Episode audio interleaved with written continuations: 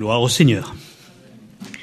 Nous sommes heureux de partager ces moments parce que ce sont toujours des moments qui nous rapprochent du Seigneur et c'est bien là le but de nos méditations, de savoir entrer en communication avec le Seigneur Jésus, d'entrer dans son cœur, dans ce qu'il a prévu d'avance euh, pour son plan depuis l'éternité, pour son plan pour l'Église, pour nos vies et c'est quelque chose, vous le verrez, de grand et de glorieux.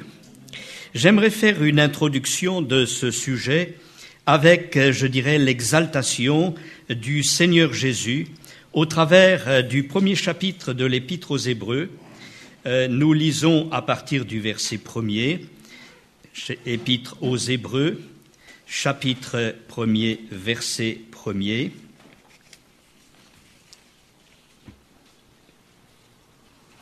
Et nous lisons ceci. Après avoir autrefois, à plusieurs reprises et de plusieurs manières, parlé à nos pères par les prophètes, Dieu, dans ces derniers temps, nous a parlé par le Fils, qu'il a établi héritier de toutes choses. Par lui, il a aussi créé l'univers. Le Fils est le reflet de sa gloire et l'empreinte de sa personne, et il soutient toutes choses par sa parole puissante. Il a fait la purification des péchés, et s'est assis à la droite de la majesté divine dans les lieux très hauts. Nous avons besoin de savoir que Christ, celui qui est devenu le Messie, celui qui est l'élu de Dieu, puisque Messie Amashiach en hébreu signifie le oint, ou Christos en grec signifie le oint, il a été oint, mais en tant qu'être humain. Maintenant, Christ n'est pas venu seulement lorsqu'il a été introduit dans ce monde par le sein de Marie et par la puissance du Saint-Esprit, mais il était déjà Fils éternel de Dieu. En effet, lorsque nous voyons le prologue de l'évangile de Jean, chapitre 1er, verset 1er, au commencement était la parole, la parole était avec Dieu et la parole était Dieu, toutes choses ont été faites par elle, et rien de ce qui a été fait n'a été fait sans elle. En elle était la vie, et la vie était la lumière des hommes. La lumière est venue chez les siens, les siens ne l'ont pas reçue.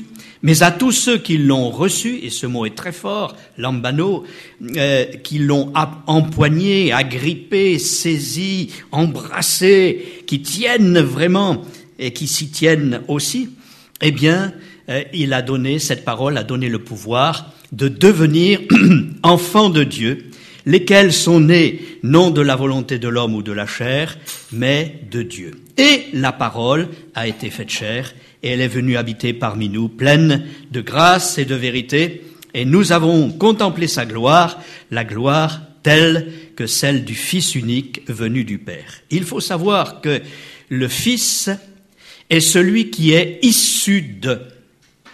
Et dans tout ce que nous allons voir, sa majesté est au-dessus de toute chose parce qu'au début, Dieu a créé l'univers entier par cette parole qui est sortie de lui.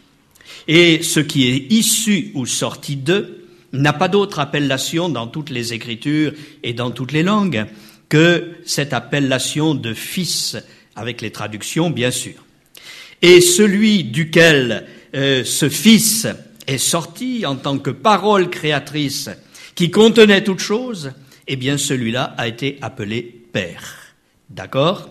Et c'est ainsi que dans l'Antiquité, par exemple, dans la langue arienne, qui est une des plus anciennes euh, langues européennes et qui a donné naissance ensuite avec des transformations, euh, que ce soit au latin ou que ce soit les langues germaniques, on a cette euh, expression Dius Pitar, Pitar signifiant père et Dius signifiant céleste. Dius Pitar qui a donné ensuite en latin, euh, puis transformation, Jupiter, par exemple. Dius qui a donné le mot Dieu et qui signifie ce qui est céleste. D'accord? Et c'est ainsi que, soit dans les langues germaniques, soit dans les langues latines, eh bien, on retrouve cette même racine. Or, quand euh, celui qui est sorti et qui est la parole créatrice englobant toute la force de la puissance créatrice de Dieu, eh bien celui-là est sorti et c'est le Fils éternel de Dieu. Mais plus tard, ce Fils a été introduit de nouveau dans le monde. Et c'est ainsi que je vous invite à lire au verset 6. Euh, euh, et lorsqu'il introduit de nouveau dans le monde le premier-né, il était premier-né, c'est-à-dire sorti issu de Dieu en tant que parole créatrice, eh bien, il dit que tous les anges de Dieu l'adorent. Lorsque Christ est venu dans ce monde, les anges ont glorifié le Seigneur et se sont en somme prosternés. Ils ont honoré le Seigneur. Bon, que tous les anges de Dieu l'adorent. Et de plus des anges, il a fait des anges des esprits et de ses serviteurs une flamme de feu. Mais il dit au Fils, Ton trône, ô Dieu, est éternel, le sceptre de ton règne est un sceptre d'équité. Tu as aimé la justice et tu as haï l'iniquité. C'est pourquoi, ô Dieu, soulignez bien, ô Dieu, ton Dieu t'a oint. Le Père est Dieu, le Fils est Dieu, le Saint-Esprit est Dieu. Ô Dieu, ton Dieu t'a oint. Et oint, c'est Amashiach en hébreu, le Messie, ou Christos, le Christ. Ton Dieu t'a oint d'une huile de joie au-dessus de tes collègues qui sont les hommes. Il s'est fait homme, extraordinaire, pour venir nous sauver, pour venir prendre notre place, pour venir payer notre dette. Il fallait que le Fils éternel de Dieu, qui avant même d'être sorti du Père était dans une plénitude esprit, complètement indivisible, complètement je dirais, fondu, identifié totalement, puisque l'esprit est immense et ne peut être mis en quelque forme que ce soit. Et donc, lorsque Jésus est venu, il est venu avec la plénitude de l'Esprit de Dieu. Et c'est pourquoi, dans un passage, euh, alors que Jésus parle à ses disciples, il va dire, alors qu'il est là sur la terre, le Fils de l'homme qui est dans le ciel. Étonnant, n'est-ce pas? Pourquoi? Parce qu'il n'y a aucune division entre le Père et le Fils, cela par le Saint-Esprit. Nous avons affaire non pas à une vision simplement humaine, anthropomorphique, on dirait, mais une vision qui est véritablement spirituelle et qui est euh, d'ordre euh, divin. Donc nous avons un grand Seigneur qui s'est fait petit, qui s'est fait homme et au plus bas de la condition humaine, afin de venir nous chercher, afin de venir nous sauver de notre misère. Le but de Dieu au travers de cette incarnation de ce Fils éternel, c'était que nous puissions être réconciliés avec Dieu par la mort de son Fils Jésus-Christ. Et donc, aujourd'hui, alors que Christ est mort et qu'il est ressuscité, qu'il est monté et qu'il s'est assis à la droite, c'est-à-dire dans la puissance de Dieu, et qu'il a reçu tout pouvoir dans le ciel et sur la terre, aujourd'hui, quiconque invoque son nom sera sauvé. Quiconque croit que Jésus, le Fils de Dieu, mais aussi le Fils de l'homme, que Jésus, Dieu éternel, mais aussi homme parfait et parfaitement homme, est venu pour porter nos péchés, souffrir à notre place et mourir pour notre réconciliation avec Dieu, car sans effusion de sang, il n'y a point de pardon. Et aujourd'hui, quiconque croit au Seigneur Jésus dans sa mort, dans sa résurrection et dans son ascension, eh bien, devient alors participant de la nature divine, il devient fils, elle devient fille de Dieu. C'est quelque chose de beau, de grand et de glorieux. Tout cela pour voir qu'il y a tout un plan qui se déroule, afin que, vivant par le Saint-Esprit dans la foi au Seigneur, nous devenions une nouvelle création, donc comme je viens de le dire, participants de la nature divine, et que pendant notre vie, nous nous préparions à rencontrer le Seigneur. Or, ce que Dieu veut, c'est que nous soyons prêts à être en sa présence. Car en effet, et nous le verrons dans peu de temps, euh, ce que Dieu veut, parce qu'il nous aime, c'est de nous avoir avec lui. Quand on a un fiancé, une fiancée, on ne désire qu'une chose, c'est d'être en sa présence, au moment où il y aura le mariage. Et donc, cette réalité, elle se manifeste également sur le plan spirituel, et Dieu désire nous avoir en sa présence. Et Jésus, en tant que l'époux céleste de l'Église, nous veut aussi en sa présence. Et nous lirons des textes comme celui-ci. Père, je veux que là où je suis, ce que tu m'as donné y soit aussi. C'est ce que nous trouvons dans Jean 17, dans la prière sacerdotale. Et donc, tout cela nous montre qu'il y a une aspiration en Dieu je vais faire un jeu de mots, c'est de nous aspirer vers lui. Et qu'en attendant, nous aspirions aux choses d'en haut. Nous soupirions après ces choses, car euh, Paul le dira, si vous êtes ressuscité avec Christ, aspirez, désirez les choses d'en haut, là où Christ est assis à la droite de Dieu. Et notre méditation au travers de ces quelques jours a seulement pour but de nous motiver afin d'entrer dans le plan de Dieu pour notre vie et d'être prêt au moment où il viendra chercher les siens. Alors, euh, je voudrais déjà, dans une introduction qui touche un petit peu les sujets euh, plus lointains, euh, mettre en évidence un processus qui va nous permettre de comprendre qui sera enlevé et pourquoi le Seigneur veut le faire ainsi.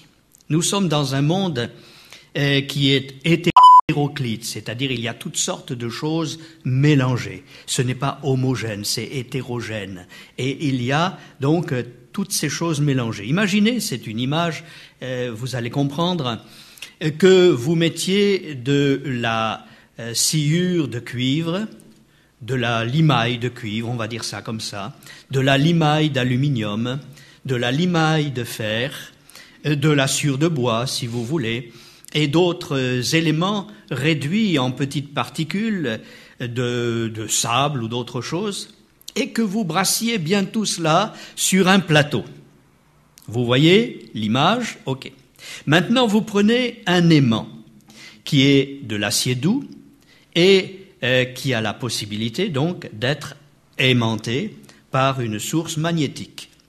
Cet aimant, vous le faites passer au-dessus de ce plateau avec cet ensemble bien mélangé et réparti sur tout le plateau. Qu'est-ce qui va se coller à l'aimant? Qu'est-ce qui sera attiré par l'aimant? Pourriez-vous me répondre? Oui. Voilà, quelqu'un l'a dit. L'aimant étant en fer, doux, il n'y a que la limaille de fer qui sera attirée et euh, ce monsieur vient de dire, c'est ce qui est de la même nature que l'aimant. Je crois que vous retiendrez cela. Car le Seigneur n'attirera vers lui que des hommes et des femmes qui sont de la même nature spirituelle, c'est-à-dire qui ont réglé le problème de leur condamnation, le problème de leur péché, le problème de leur nature charnelle, le problème de tout ce qui fait la misère de notre humanité. Et comment cela est-il réglé? Jésus est le seul nom qui ait été donné aux hommes par lequel nous devons être sauvés. Et donc, il est important de savoir que, hors de l'œuvre de Jésus, il n'y a aucune possibilité de nous élever vers Dieu, ni même d'entrer en sa présence. Mais Dieu, dans son amour, a envoyé son Fils unique en tant qu'homme, afin que quiconque croit en lui ne périsse point, mais qu'il ait la vie éternelle. Alors, ce soir, nous pouvons nous dire, est-ce que j'ai fait la paix avec Dieu par le Seigneur Jésus? Avant de parler du retour du Seigneur et de notre enlèvement avec lui, eh bien, il faut déjà avoir réglé ce problème de base, à savoir être devenu de la même nature que le Seigneur lui-même. Alors, je le disais tout à l'heure, nous sommes rendus participants de la nature divine et rendus aptes ainsi à vivre en sa présence et pour l'éternité. Gloire à Dieu. Mais nous allons voir que cette éternité, elle ne vient pas tout de suite. Il y a euh, plusieurs étapes à réaliser. Et ces différentes étapes, eh bien, nous allons, au cours euh, de ces réunions, les préciser. Donc, après avoir lu cela, nous allons un petit peu plus loin pour réaliser que euh, ceux qui s'attachent au Seigneur, par la grâce de Dieu et par la puissance du Saint-Esprit, sont appelés à être des vainqueurs. En effet, malgré toutes les oppositions, malgré toutes les difficultés, toutes les souffrances de cette terre, eh bien, il y a une réalité glorieuse, c'est que Dieu a mis dans nos cœurs la pensée de l'éternité et il réalise maintenant la possibilité de le faire. Comment? Par la sanctification de l'Esprit, par l'œuvre de régénération qui est en nous, tout cela par le Saint-Esprit. En effet, celui qui est en Jésus, je l'ai dit, devient une nouvelle création. Les choses anciennes sont passées, toutes choses deviennent nouvelles, et maintenant, dans cette nouveauté de vie, nous entrons dans une marche avec Dieu par le Saint-Esprit qui va nous conduire à être des vainqueurs. Et l'Écriture nous dit que Christ, c'est dans Colossiens 2.15, que Christ a vaincu toutes les puissances de ténèbres, il les a livrées en spectacle à la croix, il a triomphé d'elles par la croix, et il triomphe aussi de nous par la croix. Et il triomphe de nous, dit l'Écriture, afin de nous rendre triomphants en lui. Et quels sont ceux qui seront enlevés? Ceux qui auront triomphé par l'œuvre de Jésus dans leur vie. Je voudrais vous poser la question, à vous qui connaissez le Seigneur peut-être depuis longtemps, es-tu un vainqueur? As-tu remporté les combats qui se sont trouvés dans ta vie? Es-tu prêt à aller plus loin avec Dieu, à consacrer ton œuvre, ta vie pour le Seigneur, de manière à ce que lorsqu'il reviendra, et nous verrons plus tard que ces choses sont à notre porte, eh bien tu sois effectivement vainqueur et emmené parce qu'étant de la même nature que ton Sauveur et Seigneur Jésus-Christ. Voilà quelque chose qui est très fort pour chacun d'entre nous. Alors, dans 1 Corinthiens, au chapitre 1er, les versets 7 et 8, il nous est dit ceci. Je peux lire à partir euh, du verset 5. Car en Christ, en Dieu, vous avez été comblés de toutes les richesses concernant la parole et la connaissance. Plusieurs d'entre vous ont déjà été comblés de toutes les richesses concernant la parole et la connaissance, parce que vous possédez depuis des années la parole de Dieu, vous avez été enseignés par euh, divers frères et sœurs, parce que euh, même le témoignage des uns ou des autres nous enseigne, et nous sommes enseignés tous les jours, même euh, d'une manière tout à fait inattendue. Dieu parle tantôt d'une manière, tantôt d'une autre, et nous n'y prenons point garde. Mais si nous prenons garde, eh bien le Seigneur nous enseigne. Donc il vous manque rien, le témoignage de Christ ayant été solidement établi parmi vous. L'avez-vous reçu, le témoignage de Christ? Oui Vous l'avez reçu? Bon, peut-être. Et donc, de sorte qu'il ne vous manque aucun don. Ces Corinthiens, bien que l'Église de Corinthe soit loin d'être parfaite, eh bien ces Corinthiens avaient l'expression de tous les dons spirituels. C'est merveilleux. Il ne vous manque aucun don. Dans l'attente où vous êtes de la manifestation de notre Seigneur Jésus-Christ.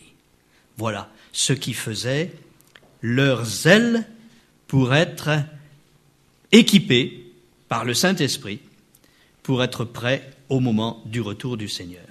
Mais vous allez dire, ils sont morts. Oui, mais ils ont été préparés pour être dans la meilleure position possible au moment où le Seigneur voudra les prendre auprès de lui. Et c'est ainsi que dans toutes les générations de l'Église, il y a toujours eu une part des signes que nous allons voir pour quelques-uns, des signes euh, annonciateurs du retour de Jésus, de manière à ce que les générations de croyants puissent dire Je me prépare, le Seigneur vient bientôt nous chercher. Déjà, les textes nous montrent que les disciples directs du Seigneur étaient persuadés qu'ils verraient cet enlèvement de l'Église. Ils en étaient persuadés. Et donc, ils combattaient, ils persévéraient jusqu'au bout et même jusque dans la mort, étant ainsi rendus vainqueurs. Si Jésus avait dit à l'Église primitive, je ne reviendrai que dans deux mille ans, imaginez le résultat. Tout le monde se serait découragé et aurait abandonné la course. Mais le Seigneur a toujours soutenu par euh, des promesses accomplies en partie, des signes accomplis partiellement, a toujours soutenu l'engagement des uns et des autres. Et c'est pourquoi il est dit, il vous affermira aussi jusqu'à la fin. Et ça, c'est pour vous, c'est pour nous encore aujourd'hui. Croyez-vous que le Seigneur peut vous affermir, vous aussi, jusqu'à la fin? Oui Oh là là, quel entrain Eh bien, il y a réellement des choses glorieuses que Dieu veut manifester dans notre vie pour nous encourager à persévérer. Amen. Voilà. Et donc, dans cette persévérance, nous voyons les œuvres de Dieu qui s'accomplissent.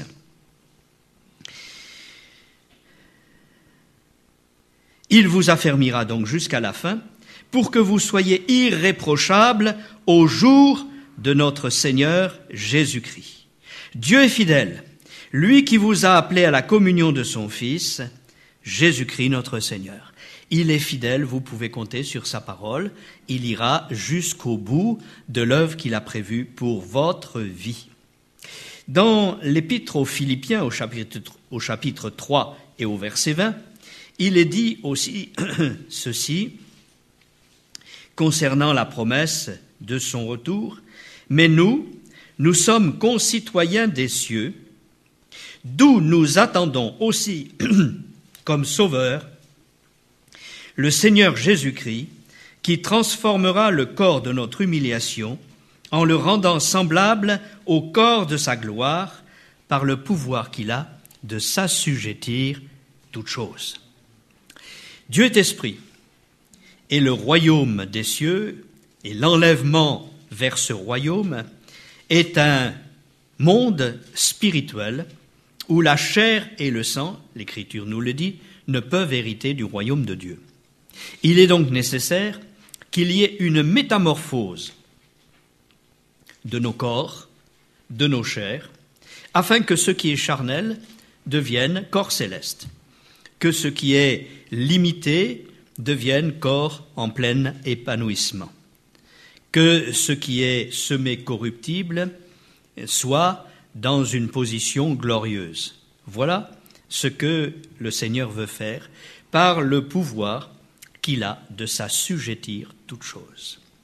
Or, quand le Seigneur reviendra, en un clin d'œil, en un instant, merci beaucoup, eh bien, nous serons transmués changer et nous nous élèverons comme Jésus lui-même s'est élevé du mont des Oliviers et nous irons à la rencontre du Seigneur dans les airs. Alléluia. Est-ce que vous dites Amen, Ça me permet d'avaler ma gorgée d'eau.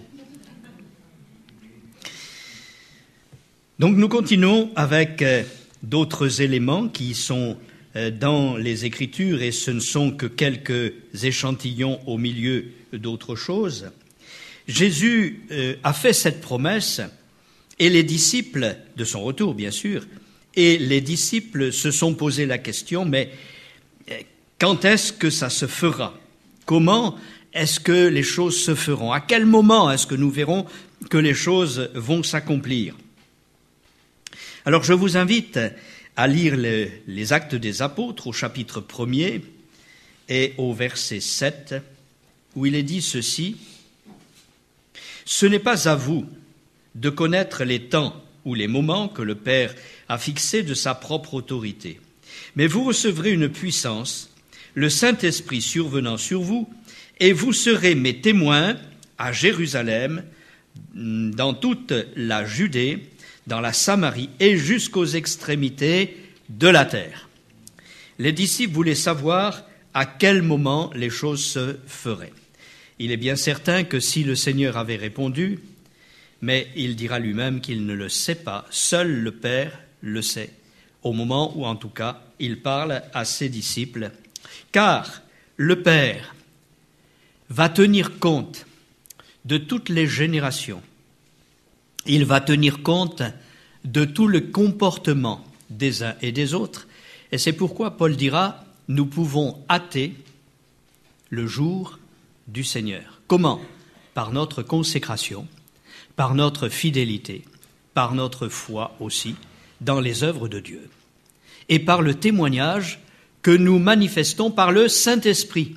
Or, la consécration et les choses qui vont avec, c'est le Saint-Esprit qui va permettre cela dans notre cœur, par la présence de Jésus. La présence de Jésus qui a été fait pour nous sagesse, justice, sanctification et rédemption. Et donc, lorsque nous avons Jésus en nous, nous avons tout. Nous avons cette plénitude. Et nous sommes alors consacrés comme Jésus lui-même est consacré. Le voulez-vous? C'est tout à fait réalisable.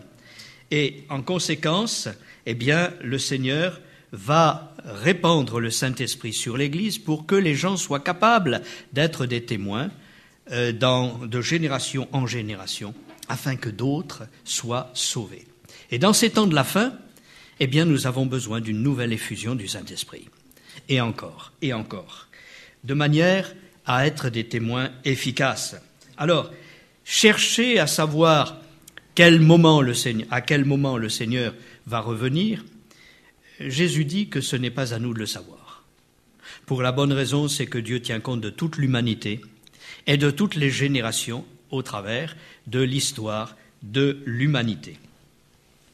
Donc notre recherche, c'est en fait d'être prêt au moment où le Seigneur euh, voudra revenir. Mais si nous devons passer par la mort avant ce retour, eh bien, étant prêts, nous serons aussi dans la meilleure position pour l'éternité. Et c'est là le but de Dieu, que nous soyons ainsi dans les meilleures positions. Alors, les promesses qui ont été faites pour permettre cet accomplissement, eh bien, euh, se retrouvent dans tout le Nouveau Testament. Dans le Nouveau Testament, 319 versets traite de ce sujet. Et c'est quelque chose de très fort. Donc nous voyons, euh, par exemple, Matthieu 24, 44, ce qui est dit, Matthieu 24, 44, nous avons euh, cette parole. C'est pourquoi vous aussi tenez-vous prêts, car le Fils de l'homme viendra à l'heure où vous n'y penserez pas. Et dans d'autres passages, c'est très clair, c'est au moment où on s'y attend le moins. Parce que on va se dire, les choses rentrent dans l'ordre, elles sont établies maintenant, paix et sûreté dans l'humanité qui ne forme plus qu'un seul peuple et avec un seul gouvernement et euh, une seule unité religieuse, paix et sûreté. Mais Jésus dit, quand les hommes diront paix et sûreté, une ruine soudaine les surprendra. Une ruine d'abord, et après cette ruine, il y aura la venue du Seigneur, qui redescendra visiblement. Mais avant cette ruine, alors que plus personne ne pourra plus ni acheter ni vendre, que tous ceux qui adorent Dieu seront mis à mort, c'est une ruine terrible, l'Église fidèle l'épouse de Christ sera enlevée, transmuée en un instant, en un clin d'œil, au son de la trompette de Dieu, au signal d'un archange, et les morts en Christ ressusciteront premièrement, ensuite nous les vivants qui serons restés, comme quoi l'apôtre s'y attendait, eh bien nous serons tous ensemble enlevés avec eux sur les nuées du ciel à la rencontre du Seigneur, et ainsi nous serons toujours avec le Seigneur. Et l'apôtre ajoute, consolez-vous donc les uns les autres par ces paroles. Donc, il y a des réalités que la parole de Dieu nous déclare. Et puis au verset 13 du chapitre 25, je l'ai sous les yeux, c'est pourquoi je le cite au passage, Veillez donc, puisque vous ne savez ni le jour ni l'heure. Veillez donc. Et ailleurs, il dit, ce que je dis, je le dis à tous, veillez. Alors, euh, le, le, but de euh, cette recherche, c'est de dire, Seigneur, tiens-nous prêts pour ton retour, veillant et en relation avec Dieu, euh, ce qui est la prière. Dans euh, Marc, Marc, au chapitre 8 et au verset 38, il est également dit quelque chose de semblable avec quelques précisions. Marc 8, 38, car quiconque aura honte de moi et de mes paroles au milieu de cette génération adultère et pécheresse, le Fils de l'homme aura aussi honte de lui quand il viendra dans sa gloire, dans la gloire de son Père, avec les saints anges. Donc, Jésus va revenir, il élèvera, il attirera à lui, et il glorifiera ceux qui l'ont glorifié sur la terre. Donc c'est presque donnant-donnant. Ceux qui auront euh, eu honte de Jésus pendant cette vie terrestre, le Seigneur aura honte de lui devant son Père et devant les saints anges. Et ceux qui auront proclamé le Seigneur, ceux qui auront annoncé la parole ou témoigné, et cela c'est pour nous tous, c'est pas seulement pour des prédicateurs, eh bien, le Seigneur les honorera aussi, parce que euh, Dieu se sera servi d'eux. Donc, ces paroles nous montrent que les promesses qui ont été faites s'accompliront. Et enfin, je vous citerai, euh, non, il y a encore euh, Luc chapitre 21, les versets 34 à 36. Nous y venons. Luc 21, versets 34 à 36. Il est dit, Prenez garde à vous-même, de crainte que vos cœurs ne s'apesantissent par les excès du manger et du boire, et par les soucis de la vie, et que ces jours ne viennent sur vous à l'improviste. Car il viendra comme un filet, en anglais ça se dit net, et un filet qui va relier tous les hommes et mettre tous les hommes dans la même nasse, avec un signe qui sera partout 6, 6, 6. W, W, W. En hébreu, Aleph, Bet, Gimel, Dalet, He, Vav, Vav, c'est le chiffre 6. Et lorsque vous allez sur un site d'Internet et que vous faites le W, vous êtes en train d'écrire 666.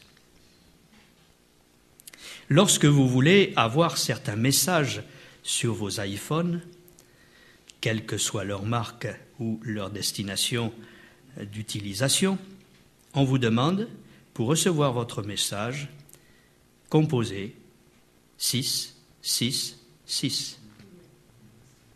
Et lorsque euh, vous achetez un produit dans le commerce avec un certain code barre, vous allez voir qu'au début du code barre, il y a deux lignes qui dépassent les autres.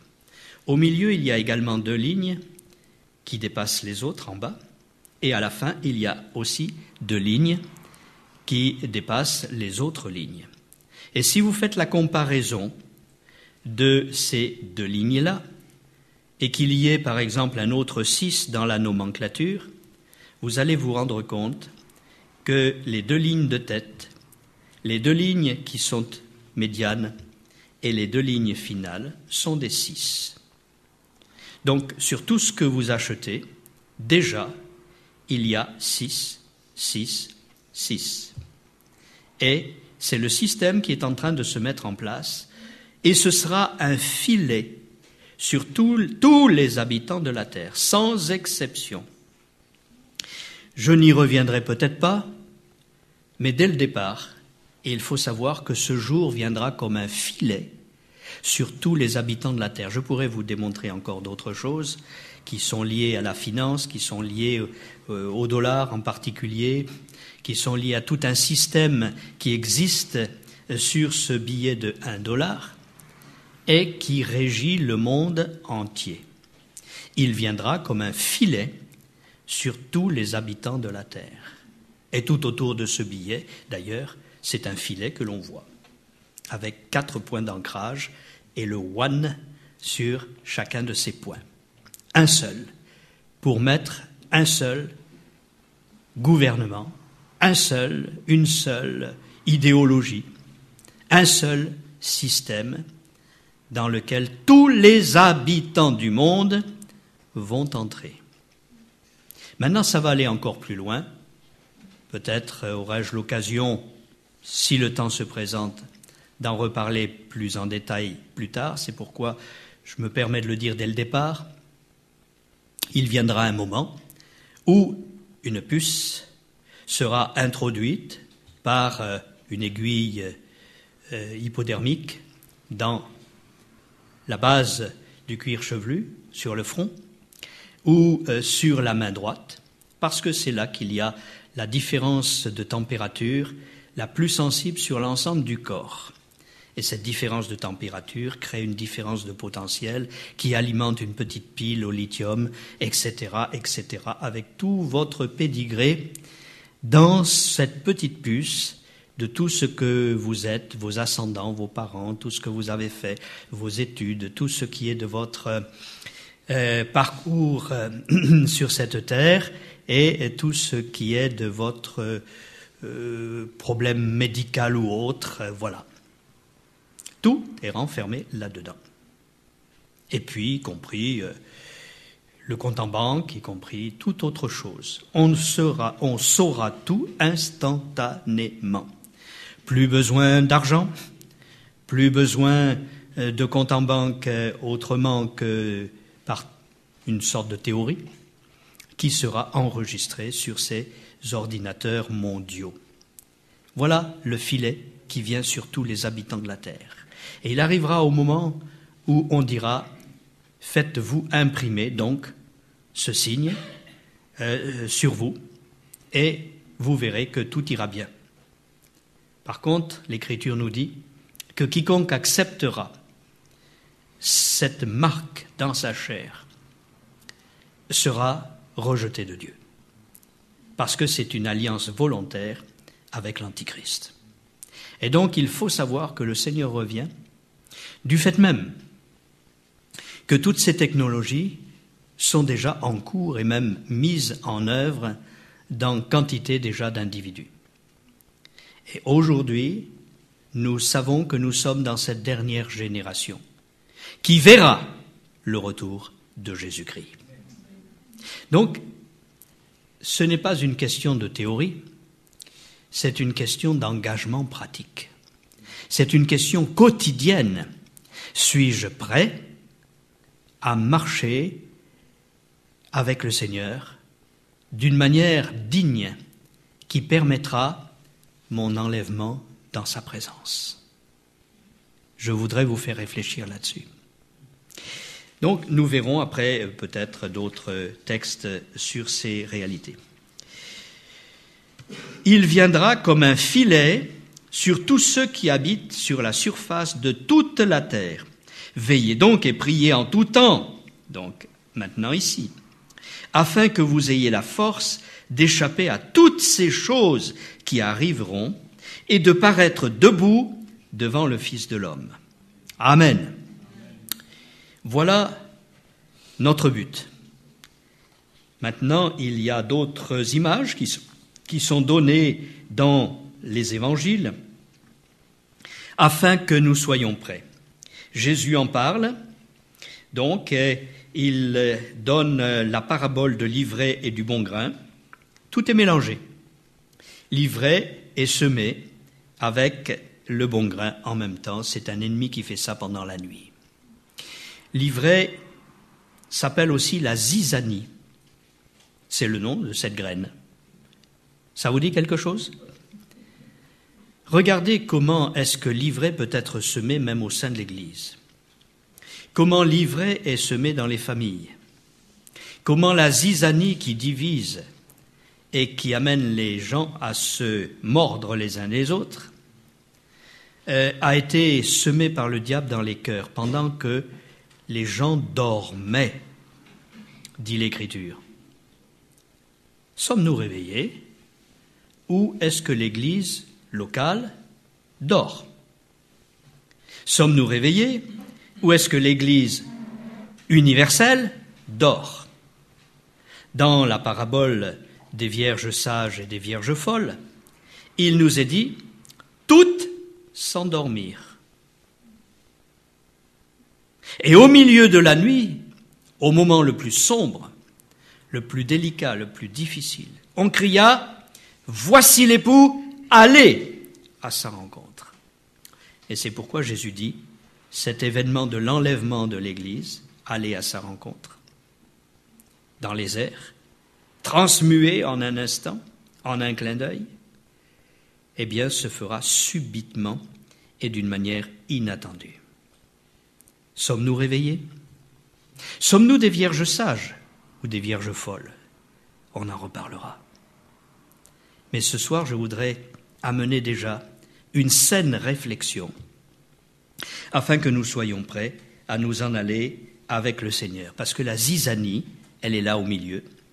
Et puis l'Écriture dit, si vous vous mordez les uns les autres, vous périrez les uns par les autres. Ce serait dommage, alors que le Seigneur vous a sauvés un si grand prix.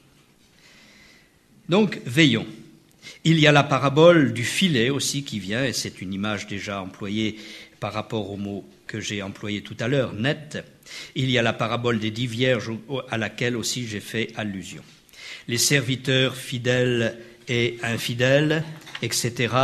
Il y a la porte fermée, il y a le juge inique, il y a la parabole des mines qui nous parle des récompenses qui auront lieu à ce moment-là. Mais nous en reparlerons. Les anges en parlent aussi. Et dans Acte 1, verset 11, ils disent aux apôtres euh, sur le mont des Oliviers, ce Jésus que vous avez, qui a été enlevé au ciel du milieu de vous, reviendra de la même manière que vous l'avez vu allant au ciel. Il reviendra. Voilà la promesse. De la même manière.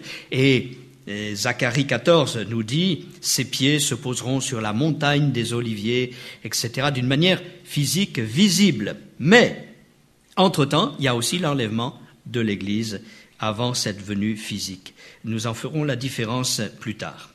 Les apôtres en parlent. Dans 1 Thessaloniciens chapitre 3 verset 13, il est dit, afin d'affermir vos cœurs pour qu'ils soient irréprochables dans la sainteté devant Dieu notre Père, lors de l'avènement de notre Seigneur Jésus avec tous ses saints.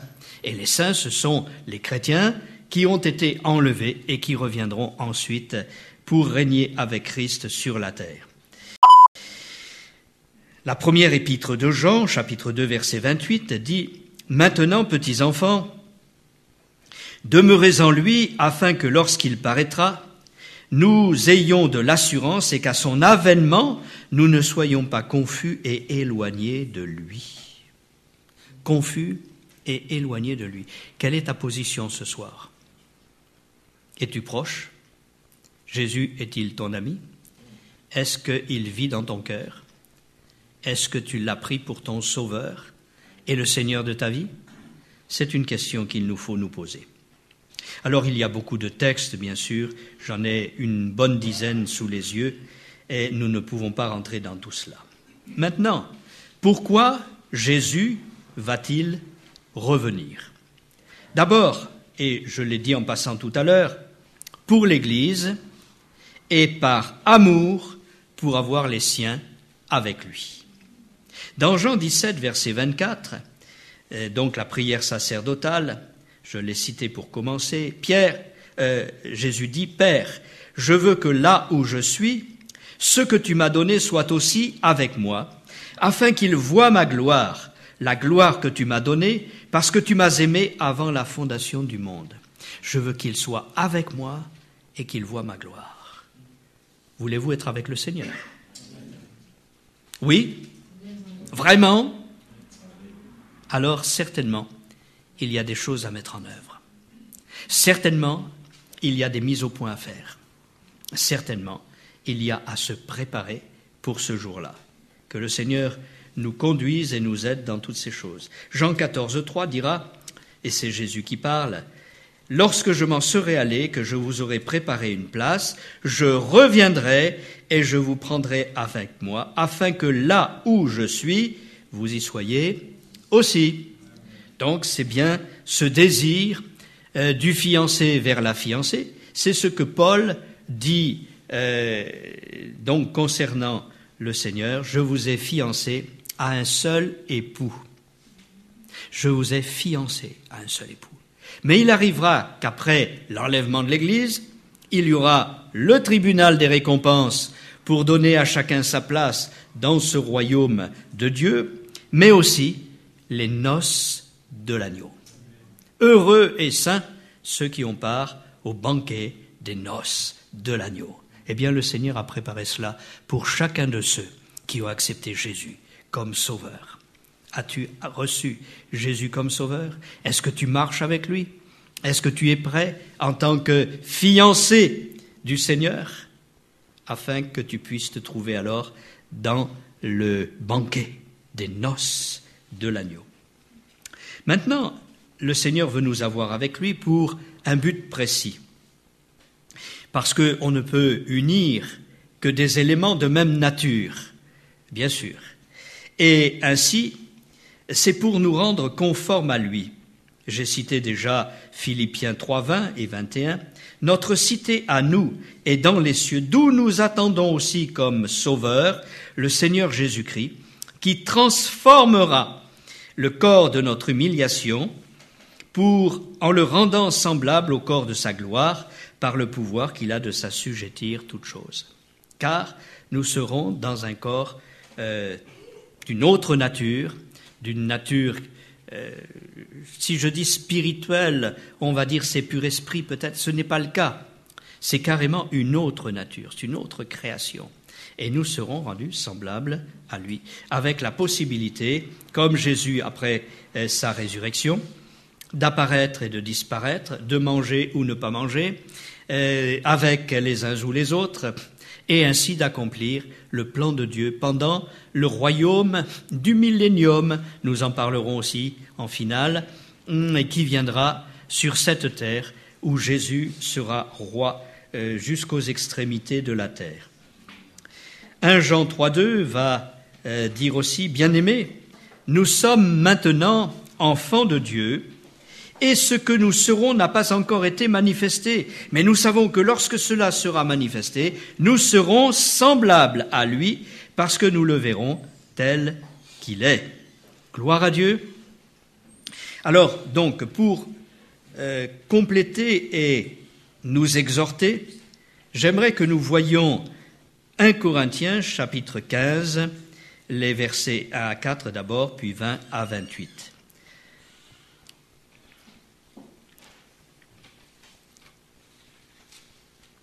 1 Corinthiens 15, les versets 1 à 4. Je vous rappelle, frères, l'évangile que, que je vous ai annoncé, que vous avez reçu et dans lequel vous avez persévéré, et par lequel vous êtes sauvés si vous le retenez dans les termes où je vous l'ai annoncé. Autrement, vous auriez cru en vain. Je vous ai annoncé avant tout, comme je l'avais aussi reçu, que Christ est mort pour nos péchés selon les Écritures, et qu'il a été enseveli, et qu'il est ressuscité le troisième jour selon les Écritures. Donc, tout ce que nous pouvons annoncer, nous l'annonçons à partir des Écritures. Comme l'apôtre lui-même le faisait dans ce contexte-là. Et en conséquence de ces choses, eh bien, nous ne pouvons annoncer que ce qui est écrit. C'est pourquoi il ne nous faut pas inventer toutes sortes de d'élucubrations, de théories. Les versets 20 à 28 euh, continuent euh, sur cette pensée. Maintenant, Christ est ressuscité des morts. Il est les prémices de ceux qui sont morts, car puisque la mort est venue par un seul homme, c'est aussi par un homme, Jésus, qu'est venue la résurrection des morts. Et comme tous meurent en Adam, de même aussi tous revivront en Christ. Alors peut-être, bon même certainement, vous avez perdu des membres de vos familles. Mais il faut savoir que euh, la mort physique, je dirais, est une séparation en ce qui concerne les choses de cette terre, mais en fait notre esprit, lui, continue à vivre. Notre âme et notre esprit s'en vont vers Dieu. Comme dit le livre de l'Ecclésiaste au chapitre 12, l'esprit retourne à Dieu qui l'avait donné.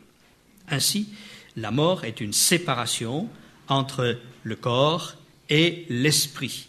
Et on va dire le corps et le cœur qui va mettre dans une synthèse à la fois l'âme et l'esprit. Je vais vous dire pourquoi. C'est que, en fait, c'est notre esprit qui retourne, et l'âme, c'est la vie du corps, mais aussi tout ce qui est l'âme, c'est nos sentiments, notre volonté, notre intellect. Tout ça, c'est notre âme, c'est-à-dire la vie, le fonctionnement de notre corps.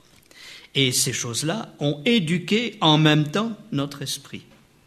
Ce qui fait que lorsque nous partons vers le Seigneur, nous partons avec notre connaissance, nous partons avec euh, notre caractère, nous partons avec nos sentiments. Et c'est pourquoi il y a une réalité, nous nous reconnaîtrons euh, dans euh, le royaume de Dieu. Mais le corps, lui, retourne à la poussière d'où il a été tiré. Par exemple, quand il nous est dit que Dieu créa l'homme à partir de la poussière de la terre, l'homme c'est le glébeux, c'est-à-dire la glèbe, celui qui sort de la glèbe.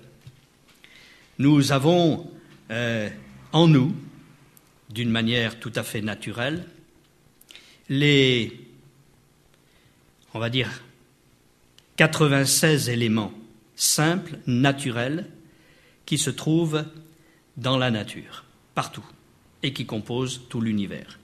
Maintenant, dans les éléments simples, il y en a maintenant 110, 120, etc., avec tous les corps artificiels. Mais nous avons en nous tout ce qui est de la poussière de la terre, c'est-à-dire les éléments de base. En conséquence, c'est, euh, vous connaissez peut-être pour certains le tableau de Mendeleïev et tout ce qui est lié à ces choses-là, partout, nous avons les mêmes caractéristiques qui se trouvent dans toute la création. En conséquence de ces choses, ces éléments terrestres, le charnel, le terrestre, la poussière, ne peut hériter l'immortalité. Et il faut que ce qui est poussière retourne à la poussière, d'où il est sorti. Mais ce qui est de Dieu, l'esprit que nous avons reçu de Dieu et qui a fait de nous un esprit humain, que cela également retourne vers Dieu, avec toutes les connaissances et les capacités et le tempérament, disons, que nous avions sur cette terre, jusqu'au moment après du renouvellement de toutes choses, mais ça c'est beaucoup plus tard encore. Donc nous nous reconnaîtrons et nous serons conscients de ce qui se passe. Donc la mort physique, séparation entre la chair et l'esprit, éduqué je pourrais dire, tout cela est non pas une finalité, mais un changement, une étape. La mort n'est qu'une étape, la mort physique n'est qu'une étape. C'est pourquoi il est nécessaire que nous prenions conscience de la nécessité de nous préparer à l'intérieur pour dire Seigneur, je sais que je serai toujours avec toi en ta présence, conscient de ce que j'ai été, conscient également de euh, ce que tu es, puisque l'Écriture nous dit aussi que nous le connaîtrons comme il nous a connus. Et alors là, ça c'est quelque chose de grand et de glorieux. Mais lorsque plus tard, et j'en arrive maintenant à une conclusion par rapport à ce développement ce soir, lorsque beaucoup plus tard, il y aura la destruction de tout ce qui est notre monde, la fin du monde, avec euh, la destruction du cosmos et la création de nouveaux cieux et une nouvelle terre à partir de ces mêmes éléments initiaux, eh bien, l'Écriture nous dit que les choses anciennes ne reviendront plus à la mémoire. Tout sera complètement oublié, effacé. C'est une autre vie qui commence dans une dimension éternelle. Alors, tout ça, ce sont des étapes. Ces étapes, nous allons essayer d'en parcourir quelques euh, bribes, mais la réalité, en fait, tout est accompli dans la personne de Jésus. Est-ce que nos cœurs ont fait la paix avec Dieu pour pouvoir envisager les choses lointaines et ne pas nous, euh, comment dire, nous accabler, nous attrister outre mesure lorsque nous perdons des bien-aimés, comme dira Paul, 1 Thessaloniciens 4, 13, je ne veux pas, frère, que vous soyez dans l'ignorance au sujet de ceux qui dorment, de ceux qui sont décédés, donc, car le Seigneur Jésus lui-même a un signal donné, etc., euh, viendra du ciel. Et puis, il y a toute cette espérance céleste. Il dit cela afin que vous ne vous affligiez point comme ceux qui n'ont pas d'espérance. Est-ce que nous avons une espérance vivante? Est-ce que vraiment Jésus est notre Sauveur? Est-ce que vraiment il est le Seigneur de notre vie? Est-ce qu'il dirige tout? Est-ce qu'il est le maître de nos cœurs, de nos vies, de nos pensées Mettons-nous en cause pour dire Seigneur, je veux être prêt. Je veux pouvoir aller plus loin avec toi. Révèle-moi tout ton plan glorieux. Je veux être avec toi dans la gloire, dans euh, cette métamorphose, ne plus avoir ce corps d'humiliation, mais vivre dans une dimension glorieuse et éternelle. Nous allons dire merci au Seigneur. Et puis, euh, si vous avez quelques questions par rapport à des choses que nous avons dites depuis simplement cette heure, peut-être on pourrait répondre rapidement à certaines de ces questions. Y a-t-il quelque chose qui se pose à votre esprit? On est sur votre main. Mhm. Est-ce que ce sera à notre insu Non. Non, c'est pourquoi il est dit qu'il ne faut pas porter et qu'il faudra réagir à ce moment-là. Donc ce n'est pas à l'insu des hommes, hormis même il y a déjà des projets qui sont à ce sujet euh, dans les maternités, soi-disant pour éviter les enlèvements ou les pertes d'enfants, etc. Mais en fait, dans certains domaines, vous pouvez le couper, ce sera mieux même. Oui, ça fait caisse de résonance, l'arsène. Et donc, euh, il est nécessaire euh, de prendre conscience qu'il arrivera un moment où on ne, demandera plus même l'autorisation dans certains cas. Mais pour ce qui existe aujourd'hui, j'ai des cas, j'ai même tout un dossier à ce sujet, euh, c'est reçu par acceptation volontaire. Et en conséquence de cela, tous ceux qui accepteront le nombre du nom de la bête, 666, eh bien, euh, seront condamnés. Parce que c'est un, pacte avec la puissance diabolique. C'est pourquoi euh, il y aura même des anges qui passeront après l'enlèvement de l'Église et qui diront aux hommes, ne recevez pas la marque de la bête ni le nombre de son nom. Croyez au Seigneur, attachez-vous à lui. Absolument. Après l'enlèvement de l'Église parce que l'Église sera enlevée à partir du moment où euh, ce ne sera plus du tout viable. Parce qu'on ne pourra plus ni acheter ni vendre, et euh, il n'y aura plus d'autre solution que de porter la marque. Et quiconque euh, la portera, cette marque sera condamnée, Et quiconque refusera de la porter sera mis à mort. Alors, le choix est vite fait. Et quand, avec les vierges folles, elles restent dans les ténèbres du dehors, ce sont les ténèbres de l'Antichrist. Ces vierges sont vierges, elles sont purifiées. Elles portent un vêtement de noces, elles sont donc préparées, elles attendent l'époux, elles ont la lampe, la parole, elles avaient de l'huile dans leur lampe, fut un temps.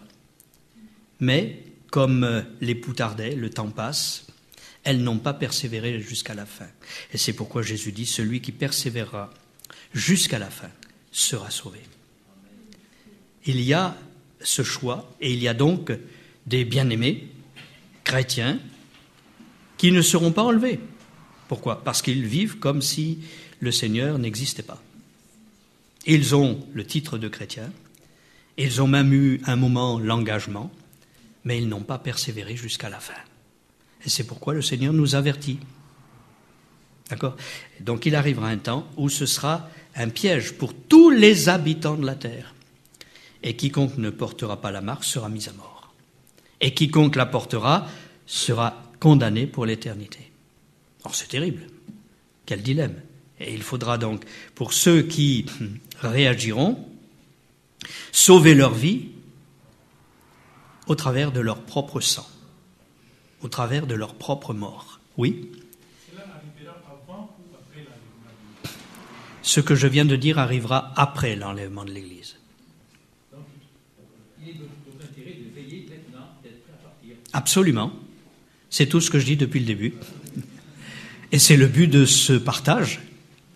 Vous savez, c'est pas pour vous apprendre des choses étonnantes. Hein.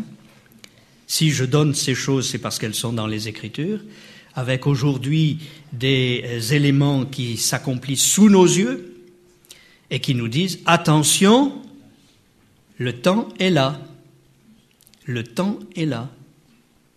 Pour ce qui est du jour et de l'heure, personne ne le sait.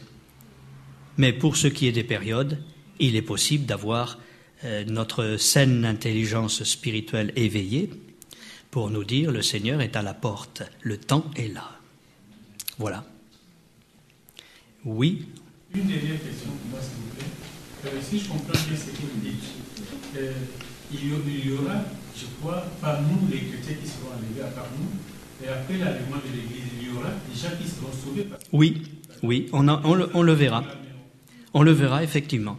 Il y a des gens qui vont accepter le Seigneur en Israël déjà et dans le monde par le passage des anges qui euh, proclameront un évangile éternel dans la langue maternelle de chaque être humain partout où l'évangile n'a pas été porté par les hommes.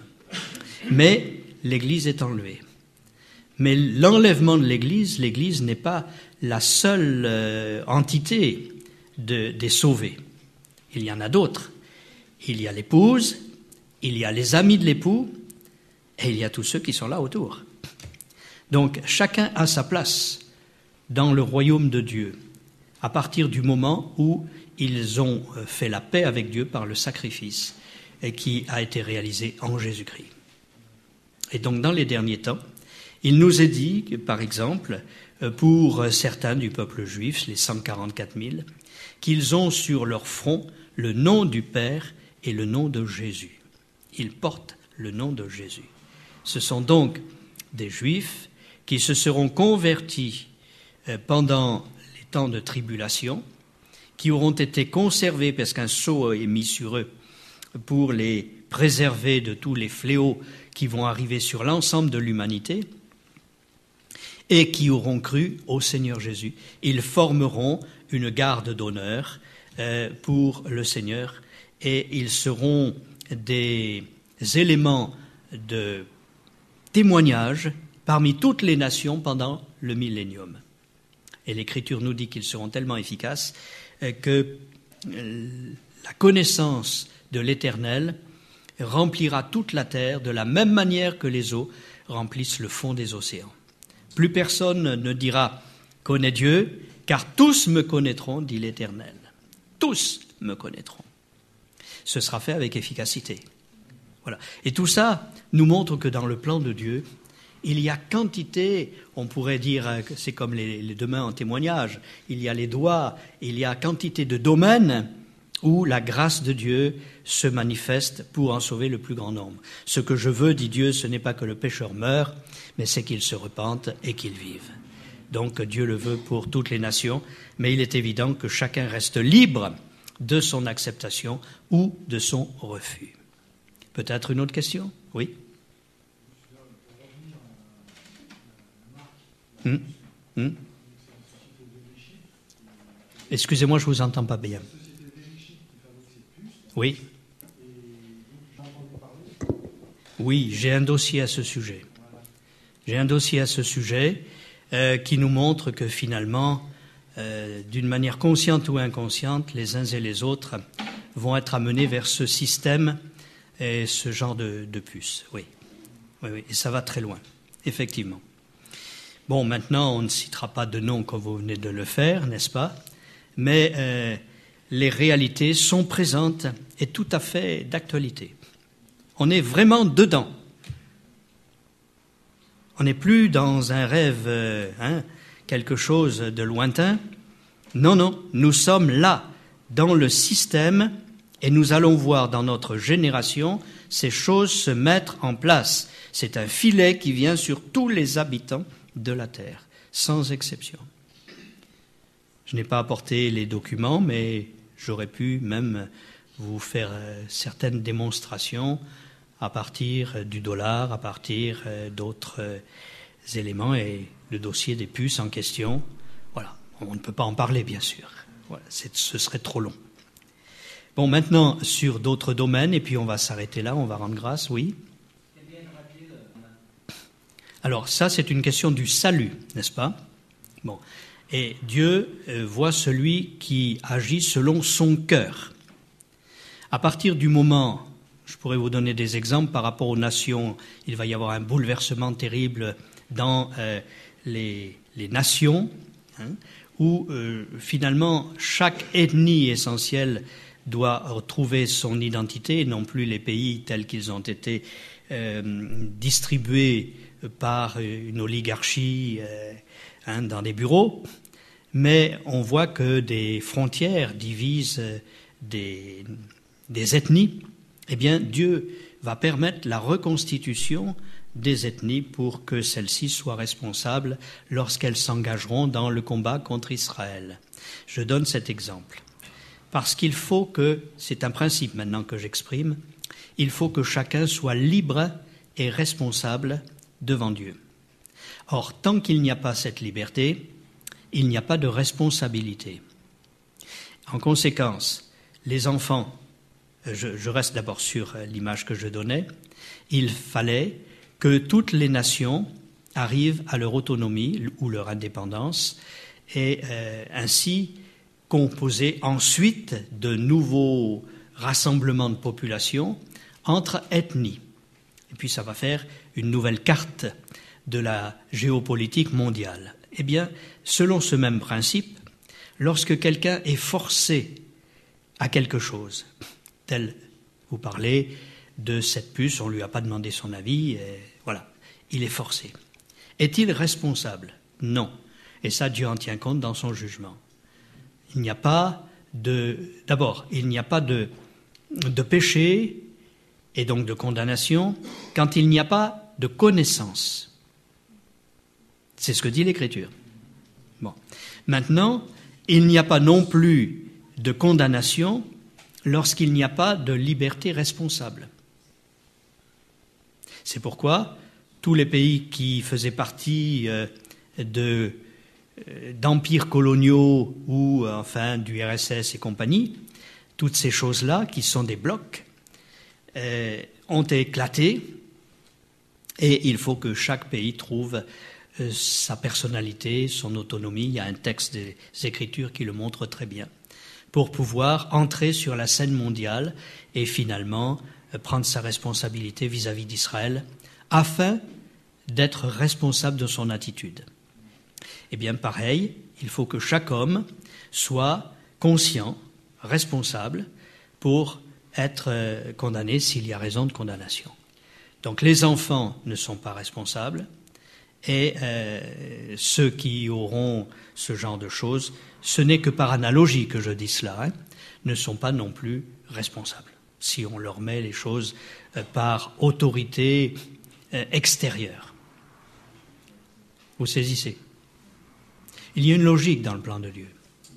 Et là, ce n'est que par analogie que l'on peut tirer des conclusions. Il n'y a rien, aucun texte des Écritures n'explique ce que je suis en train de dire.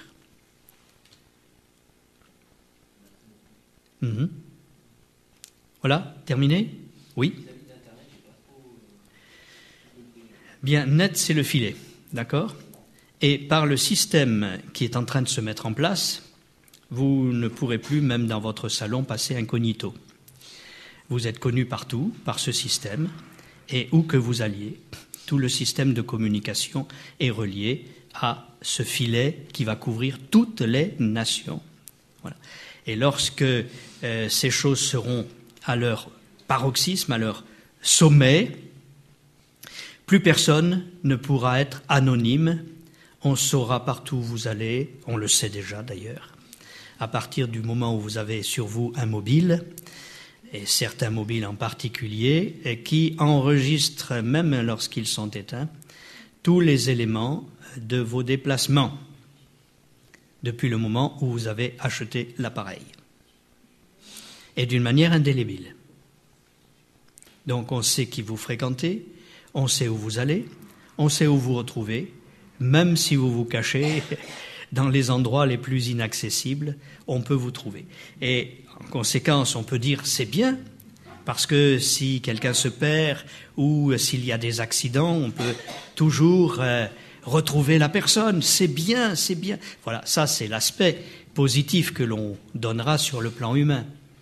Mais l'aspect euh, sous-jacent qui est là, c'est qu'au moment où l'Antichrist régnera sur toutes les nations, plus aucun individu ne pourra passer à travers des mailles du filet, il sera forcément dans la nasse et appartiendra au système. En conséquence, il y aura des dispositions à prendre au temps opportun. Voyez que déjà, que ça vous plaise ou pas, le système, il est partout sur tout ce que vous achetez. Il est sur toutes vos communications. Il est sur toutes euh, les paroles, euh, même ce que je dis là, maintenant. Tout cela ne peut pas rester incognito. Il n'y a rien qui puisse rester incognito. On sait tout sur chacun.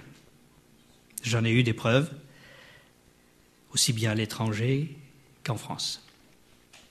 Nous sommes connus, les uns comme les autres. Ne pensez pas que vous passez inaperçu. Ça n'existe plus. Et plus on a de responsabilités, bien sûr, plus euh, le système vous entoure de ses soins pour que euh, pour savoir où vous en êtes, ce que vous faites, etc. Voilà, voilà. On va rendre grâce au Seigneur parce que le temps a passé. Et puis, euh, mettez-vous dans la pensée d'approfondir ces textes que nous allons voir au fur et à mesure pendant ces six réunions, de manière à ce que vos cœurs soient veillants et prêts pour le retour du Seigneur. Ta grâce est ineffable, Seigneur, et au-delà de tout ce que le monde nous propose, tout ce que le monde nous impose, nous savons que tu es au-dessus de toute domination, de toute autorité, et que tu auras le dernier mot. Et tu as décidé de donner ta victoire, ton triomphe même, non pas aux puissances de ténèbres que tu as vaincues à la croix, mais à tes fils et à tes filles qui ont fait alliance avec toi par le sacrifice. Seigneur, merci de conduire ton peuple, merci de le garder, merci de stimuler notre saine intelligence, afin que par l'Esprit nous entrions pleinement dans ces choses et qu'elles deviennent concrètes pour nous. Seigneur, délivre-nous euh, de tout ce qui est des attirances selon ce monde, tout ce qui est de l'esprit de religiosité qui ne sert à rien, mais que nous ayons la vie de l'esprit, que nous ayons la vie de la présence de Jésus en nous, qui est celui qui veut remplir tout et en tous, et en chacun en particulier. Seigneur, que nos cœurs te célèbrent, que nos cœurs t'adorent, que nos cœurs puissent être veillants et priants pour qu'au moment où le Christ reviendra chercher ceux qui sont de la même nature que lui, nous soyons effectivement dans cette nature, cette nouvelle naissance, cette vie de l'Esprit. Amen.